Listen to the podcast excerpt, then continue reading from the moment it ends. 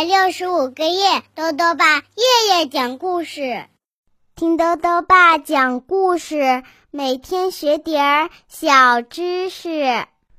亲爱的各位小围兜，又到了豆豆爸讲故事的时间了。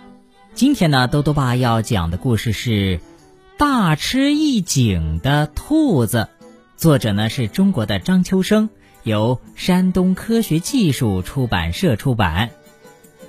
这天啊，河马老师让小兔子讲一讲自己是怎么吃下一口井的，并且啊，把这个事儿当成了一项作业。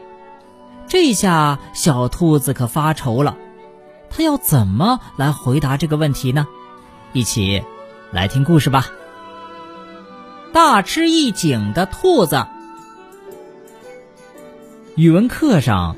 老师给学生们默写生字，河马老师念一个，同学们就在本子上写一个。小兔子一边默写，一边在想着下课之后啊，他要和小刺猬他们准备上山去采草莓的事儿。所以呢，当老师念到“大吃一惊”这个词儿的时候啊，小兔子在本子上写下的是。大吃一惊。放学的时候，河马老师把默写生字的本子发还给大家，请大家呀回去订正。回到家里，小兔子打开本子一看，在“大吃一惊”这个词儿的边上，河马老师写了这样一段话：“小兔子，你能吃下一口井吗？真了不起！”请把你吃井的经过告诉我好吗？我非常想知道你是怎么吃下一口井的，等待着你的回答哦。这下小兔子发愁了，它怎么可能吃下一口井呢？它连最小的一口井也不可能吃得下去的。井有井栏、井壁，还有许多井水。不仅他吃不了，就算连他所有的伙伴一起来帮忙，也无法吃下一口井啊！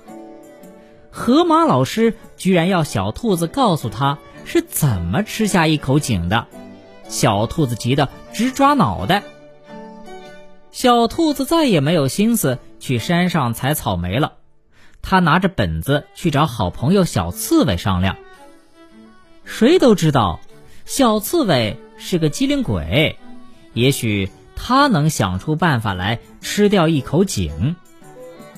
小兔子来到小刺猬家里，等他把本子打开，让小刺猬瞧一瞧时，小刺猬乐得好像吃了笑药一样，哈哈大笑起来，说：“哎呦，小兔子真有你的，居然还能大吃一惊，太好玩了！”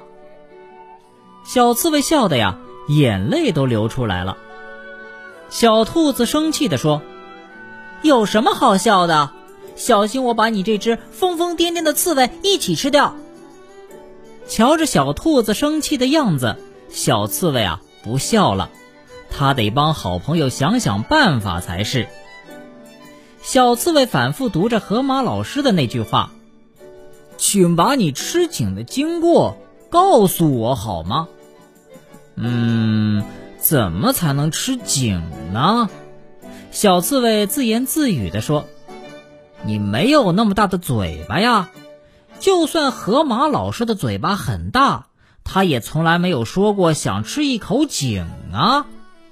小刺猬边说边用手中的一块好看的橡皮敲打着桌子。哎，有了！小兔子突然跳起来说：“我有办法了！”啊，什么办法呀？小刺猬有点莫名其妙。小兔子拿过小刺猬手中的那块漂亮橡皮，它用很快的速度三下两下把那个井字给擦掉了。它把井字呀换成了《诗经》的“经”字，并给河马老师写了一封信。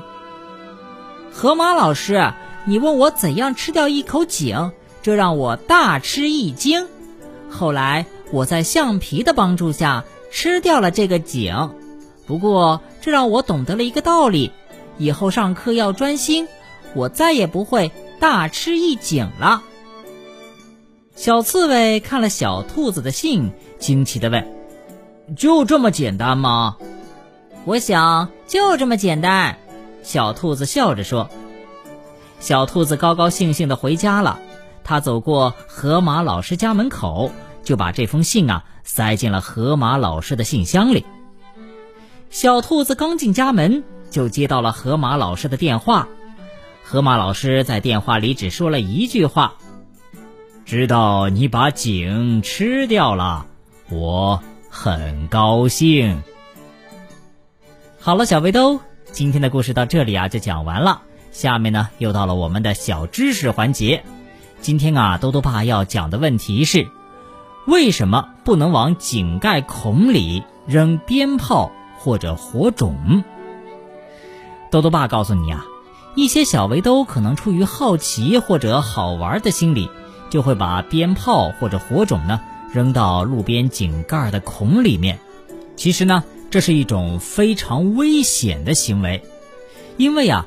这个窖井里面，由于物质的发酵，会产生出大量的甲烷气体。这种甲烷气体呢，和我们平常所用的这个煤气是非常相似的。只要一遇到明火啊，就会发生燃烧。如果在井盖边上或者往井盖里面扔放鞭炮或者火种的话，就有可能发生爆炸，而且呢，还很容易啊造成井盖的破碎。被击碎的井盖以及周边物品的飞出，也会给行人带来无法估量的伤害。所以呢，我们不能往井盖孔里面扔鞭炮或者火种哦。最后呢，又到了猜谜时间了。今天的谜面是这样的：红袍子疙疙瘩瘩，白身子细腻光滑，仙模样叫人爱怜。谁知他是黑心娃，打一水果。再说一遍，红袍子疙疙瘩瘩，白身子细嫩光滑，仙模样叫人爱怜。谁知他是黑心娃，打一水果。你猜到了吗？